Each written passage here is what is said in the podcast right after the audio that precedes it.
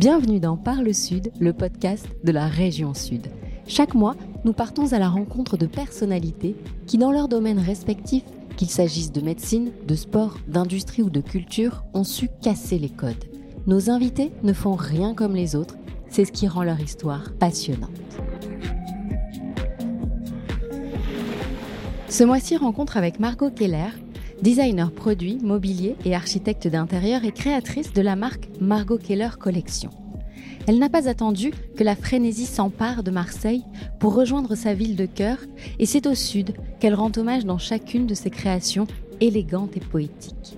C'est dans ses bureaux du centre-ville que je la retrouve et son univers est là, partout. L'odeur d'une de ses bougies embaume les lieux et on se sent tout de suite bien. La région sud est une terre d'industrie d'excellence et Margot Keller l'incarne à elle seule. Bonne écoute.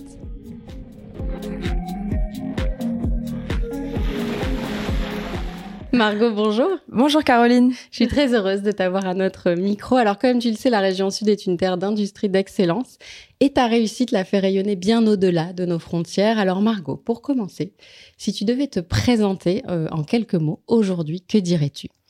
Eh bien, écoute, je dirais que je suis designer avant tout, designer de produits et de mobilier. Et j'ai ajouté quelques flèches à mon arc depuis ces quelques dernières années. Je suis aussi chef d'entreprise. J'ai créé ma propre maison d'édition euh, il y a quatre ans et demi avec mon associé Anaïs Fretini. On a une maison d'édition de design où on fait fabriquer nos objets le plus possible en Provence, sur cette terre de savoir-faire, comme tu dis. Et j'ai également quelques autres casquettes. Euh, je suis architecte d'intérieur, je suis designer d'espace. C'est très complémentaire et ça me plaît beaucoup. Alors, on est ici dans, dans tes bureaux à Marseille. Cette ville, tu as fait le choix d'y revenir pour y vivre et pour installer euh, Margot Keller Collection. Pourquoi tu as fait ce choix-là et à quel moment? Eh bien, écoute, c'est vrai que j'ai grandi ici, donc euh, j'ai une enfance très heureuse à Marseille et en Provence. À 18 ans, je pense que comme j'aspirais à un domaine créatif, j'ai eu besoin d'aller voir ailleurs ce qui se passait. J'ai eu besoin d'ouvrir un peu mes horizons. Donc, je suis partie à Paris. J'ai fait des deux écoles de design, euh, l'école Olivier de Serre et l'école Boulle. Et après, je suis partie en Italie, à la Fabrica, qui est une résidence de design.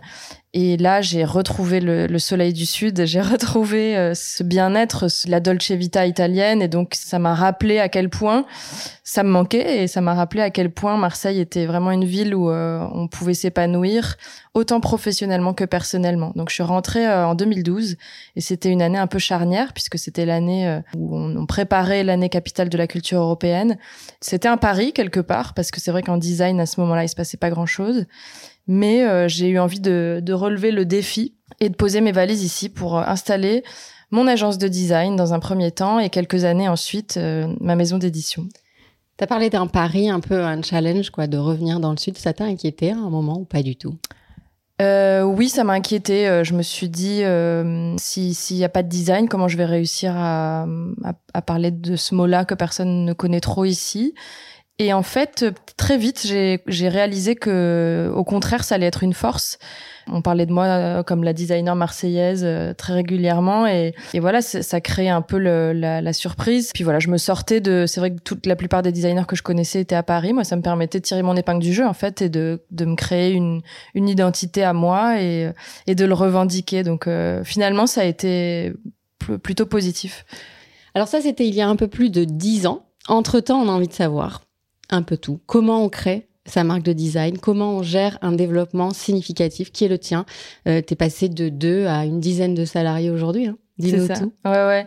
Et ben écoute, euh, l'envie de raconter mes histoires, mais surtout, donc ça, ça c'est ce qui a un peu guidé euh, ce pourquoi j'ai fait du, du design, ce pourquoi je suis devenue designer, mais surtout l'envie de raconter ces histoires à travers ces objets, tout en maîtrisant toute la chaîne de production, l'éthique de, fabrication de ces produits. Pendant plusieurs années, j'ai travaillé pour différents éditeurs, différentes marques euh, qui faisaient fabriquer un peu partout dans le monde et j'étais pas euh, je, je, manquais de cette relation entre l'artisan, le, le façonneur, le, celui qui, qui vraiment fabrique l'objet, et, et, moi pour pouvoir mettre au point euh, l'objet idéal. Et du coup, c'est pour ça que j'ai créé cette marque-là. En rencontrant mon associé Anaïs il y a quelques années, on avait toutes les deux l'envie d'entreprendre aussi, l'envie de d'écrire les choses à notre façon, avec nos valeurs, notre éthique. Euh, Donc on a écrit comme ça les, lignes de, ce qu'on voulait pour cette marque. C'est vrai qu'au début on s'est dit on va lancer une collection comme ça parce que ça nous fait plaisir et que on a envie de faire travailler des artisans locaux. Alors on a rencontré Quentin qui est notre miroitier, qui est basé à Marseille. On a rencontré euh, Nicolas qui est fondeur d'art près d'Aubagne.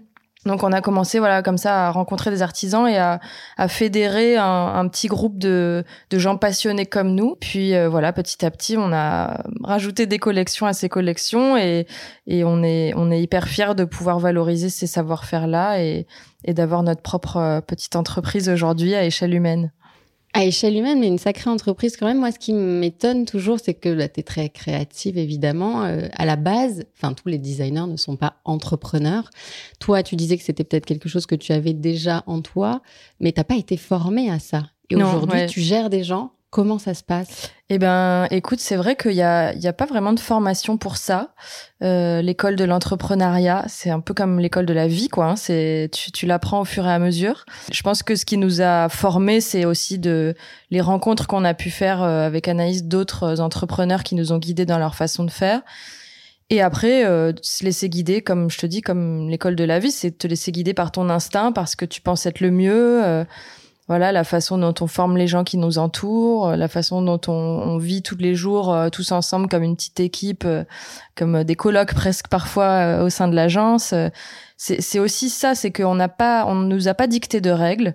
Et donc c'est à nous de d'écrire nos propres règles du jeu. Donc c'est une grande liberté et c'est une grande chance, ouais. Alors la presse te qualifie parfois de feel good designer, qu'on peut traduire par la designer du bien-être. Ton univers est très poétique. Euh, est-ce que tes origines et ton attachement à la région t'inspirent? Est-ce que finalement ça finit par caractériser ton travail? Écoute, euh, j'ai l'impression que je m'en suis rendu compte au fur et à mesure de. Enfin, on, me l'a souvent fait remarquer, et je pense que c'est parce qu'on me l'a fait remarquer que je me suis rendu compte que effectivement ça avait certainement un lien. Par exemple, je me, je me rends compte aussi que souvent mon travail se rapproche plus de la mouvance des designers espagnols ou italiens que de la mouvance des designers, même euh, certains designers parisiens, par exemple.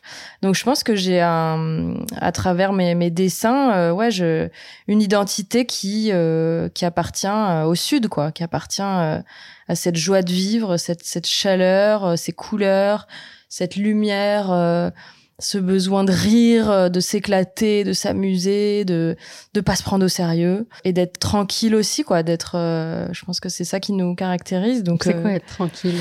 Être tranquille, c'est une espèce de sérénité, un sourire aux lèvres et, et on avance quoi sans se sans se prendre la tête. un travail dont on dit qu'il est également tout en rondeur. Ouais. C'est comme ça que tu le définirais toi aussi? Oui, alors ça, je cherche encore dans euh, la psychanalyse de mon design. En fait, je pense que c'est juste euh, s'entourer d'objets, c'est pour moi euh, aussi une façon de, de s'entourer de, de, petites choses rassurantes qui vont nous créer comme ça un, un lieu de vie qui va être euh, hyper réconfortant, hyper rassurant, euh, soit lié, je sais pas, au monde, à notre condition, j'en sais rien, j'ai pas poussé plus que ça, euh, sur le côté philosophique, mais voilà, il y a un côté rassurant, enveloppant, euh, et, et, dans le toucher aussi, dans l'approche sensorielle qu'on peut avoir avec les objets, il y a un truc où du coup on a envie de les toucher, de les prendre dans la main. Et...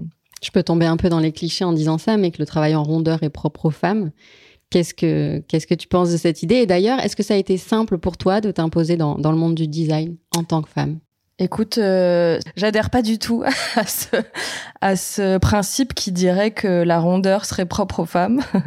On me l'a fait remarquer plusieurs fois. Votre travail est souvent qualifié de féminin, mais pourquoi la, rondeur serait plus féminine que masculine? Donc, euh, je crois pas du tout que ça ait un rapport à la féminité, à la poésie certainement, à la sensibilité aussi à la joie peut-être, au plaisir, euh, au sourire, aux émotions, mais pas du, enfin la féminité, je vois pas le, le lien, si ce n'est que c'est une femme qui dessine ses objets. Sinon, je vois pas pas trop le lien. Et en tant que femme, donc, euh, comment tu, tu, as réussi à t'imposer dans ce monde? Est-ce que ça a été simple? Est-ce que c'est aujourd'hui évidence? Pour être très honnête, j'ai, pas du tout euh, ressenti à aucun moment euh, une, une, pénalité du fait d'être une femme dans ce domaine. J'ai vraiment eu l'impression d'avoir eu mes chances autant que quelqu'un d'autre et que voilà, c'est plus une question que c'est un métier difficile, qu'on soit un homme ou une femme. C'est un métier où pour exister, avant d'exister, il faut se battre, il faut rien lâcher, il faut tout donner, il faut c'est un métier à plein temps, de jour comme de nuit, c'est un métier qui c'est un métier passion, c'est un métier qui se vit. mais euh, c'est pas forcément un métier d'homme ou de femme, quoi. Alors on va parler un peu du processus euh, créatif. Maintenant, tu parlais tout à l'heure des dessins. Moi, je me suis posé la question en préparant cet entretien justement de savoir si tu dessinais encore vraiment quoi avec un crayon et des feuilles. Bon, tout commence par une idée, hein, bien sûr. Tout de suite après, ça se passe comment alors justement? C'est des dessins, l'écriture, des échanges avec tes équipes? C'est d'abord des, dessins. J'ai euh, une collection de petits carnets Moleskine qui me suivent depuis l'école. J'ai démarré cette collection quand j'étais à Olivier de Serre euh, en deuxième année de design.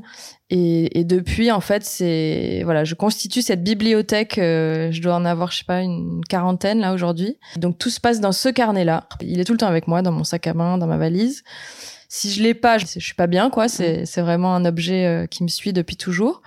Donc l'idée, euh, voilà, d'abord, elle mûrit un peu dans ma tête, ou parfois euh, c'est au fil des dessins, je commence à dessiner quelque chose et puis en fait, euh, petit à petit, ça se transforme. Assez vite, une fois que j'ai quelques dessins, je me mets sur l'outil informatique, c'est sur des logiciels 3D. J'ai toujours adoré ça. J'ai un truc un peu geek quand même. la magie de ces logiciels 3D où on, on passe du dessin, traverse les âges, quoi. Le dessin au crayon sur du papier, c'est un truc qui existe depuis la nuit des temps et de pouvoir d'un coup le mettre euh, en 3D, le transformer en quelque chose de réel euh, sur l'ordi, ça, m'amuse beaucoup. Je, m'amuse aussi beaucoup du logiciel et c'est et j'ai même réalisé ces derniers temps que ça, que ça faisait partie de, de, de, ma créativité, ce logiciel-là, les contraintes du logiciel, la façon dont on, on, pose les formes et les volumes. C'est aussi comme si on jouait avec des volumes euh, en vrai, quoi. On joue avec une boule, avec un cube, avec un cône, et puis on les assemble, et puis si on les fait fusionner, qu'est-ce qui se passe? Donc c'est aussi beaucoup sur le jeu entre les, les courbes et les formes.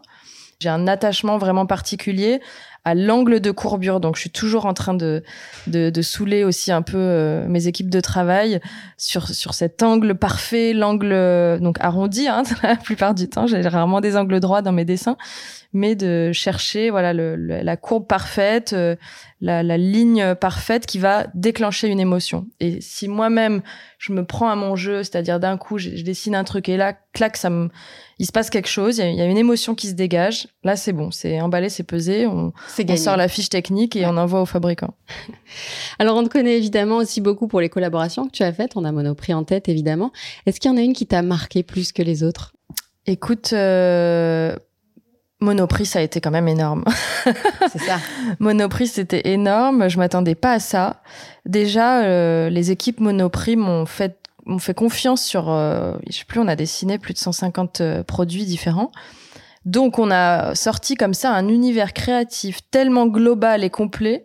Créativement, ça a été un exercice, mais moi qui aime bien euh, la création intense, là, c'était vraiment de la création intense. J'ai dessiné, dessiné, dessiné pendant plusieurs mois. Je m'arrêtais plus de dessiner et j'ai été freinée à aucun moment. Au contraire, elle m'encourageait. Ah, mais est-ce qu'on rajouterait pas la théière? Mais est-ce qu'on rajouterait pas?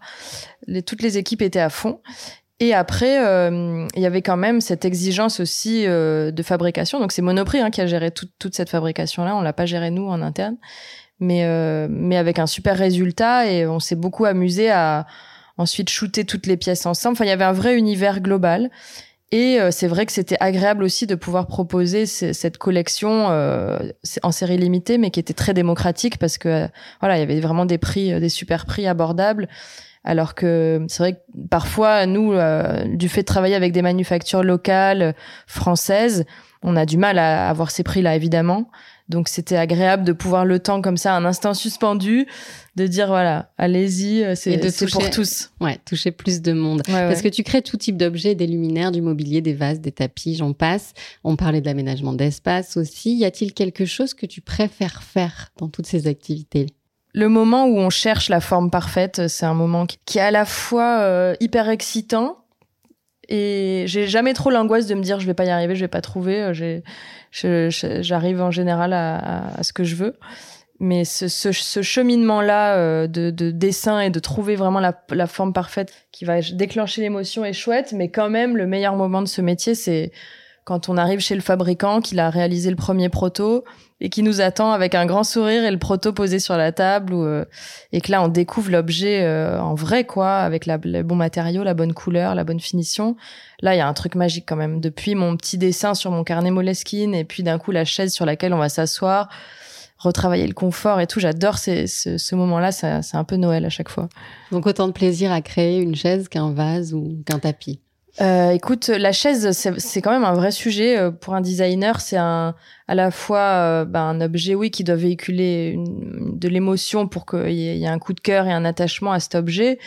Mais il y a aussi quand même toute une contrainte d'ergonomie, de fonctionnalité, de poids, de rapport au corps, en fait. Alors que la plupart des autres objets, t'as pas ce lien direct au corps. Là, c'est vraiment le corps et l'objet et comment on, dessine cet objet qui va supporter le corps et qui va l'épouser. Le... C'est un, un, vrai exercice de, de design, la chaise.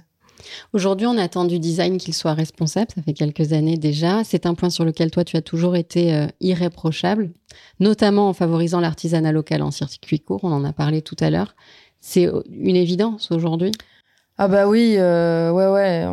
Il faut encore qu'on le soulève, il faut encore le dire, mais je crois que c'est en train de rentrer dans les mœurs. Je crois que c'est une question de génération. Euh, je pense que voilà, je vois nos enfants, pour eux, c'est c'est une évidence et heureusement qu'on va dans ce sens-là. Mais voilà, c'est vrai qu'il y a encore des gens pour qui ce n'est pas une évidence. Et voilà, sans rentrer après dans des problématiques euh, économiques, euh, c'est difficile aussi hein, de d'être que dans ce dans ces envies de, de circuits courts, de, de, de local parfois pour le consommateur final, parce que ça, ça veut dire un certain coût, mais on est quand même plusieurs entreprises à, à défendre euh, ce truc-là en disant bah, peut-être acheter euh, un vase tous les cinq ans plutôt que trois vases par an. Et puis vous l'achetez, euh, il est fabriqué à Marseille ou pas très loin et, et vous l'aimerez encore plus en fait. Alors ça commence à bouger ici dans les bureaux, tes équipes commencent à arriver, donc je vais pas tarder à te libérer. Juste pour finir, Margot, j'avais envie de savoir de quoi te nourris-tu pour nourrir ton art? De lecture, de nature, de. ouais, écoute, euh, ça dépend des phases, ça dépend des périodes. En ce moment, c'est vraiment la nature, ouais. C'est vraiment, ça paraît bête, mais en fait, euh, qu'est-ce qu'on est attaché à la nature en tant qu'être humain? On en a tellement besoin. Donc là, c'est les, ouais, les, les, les, grands espaces verts, là, les balades en forêt. J'étais dans le Luberon ce week-end et et la lumière, quoi, la lumière que ce, ces paysages de nature peuvent dégager. Autant je suis amoureuse de la lumière de Marseille. Euh, la, fin de journée, là, les couchers de soleil à Marseille sont quand même dingues avec ce ciel rosé. Mais autant cette lumière d'hiver dans Luberon, euh, ça, c'est des, couleurs qu'on a envie d'essayer de, de, capturer et de retranscrire à travers des objets ou des espaces. Euh, Là, si voilà, ça dépend des moments. En ce moment, c'est plutôt, c'est plutôt ça qui m'inspire. C'est plutôt la nature. Est-ce que je peux savoir comment tu vas commencer ta semaine, juste Écoute, euh, là, on va démarrer par une petite réunion d'équipe. Donc, il euh, y a du pain sur la planche euh, avant Noël. Et donc, on va aller faire un, un petit débrief de, de tout ce qu'on va préparer pour la semaine et, et pour les périodes de, des fêtes. Eh ben super. Merci beaucoup, Margot. Merci, à toi, Caroline. tu m'as consacré. C'est la fin de cet épisode de Par le Sud. Nous espérons que vous avez passé un bon moment et que vous serez fidèles à ce rendez-vous. Parlez-en autour de vous. Abonnez-vous pour être les premiers informés de la diffusion des prochains épisodes. Et n'hésitez pas à nous encourager en laissant des avis et des étoiles sur vos applications de podcast préférées. À très vite!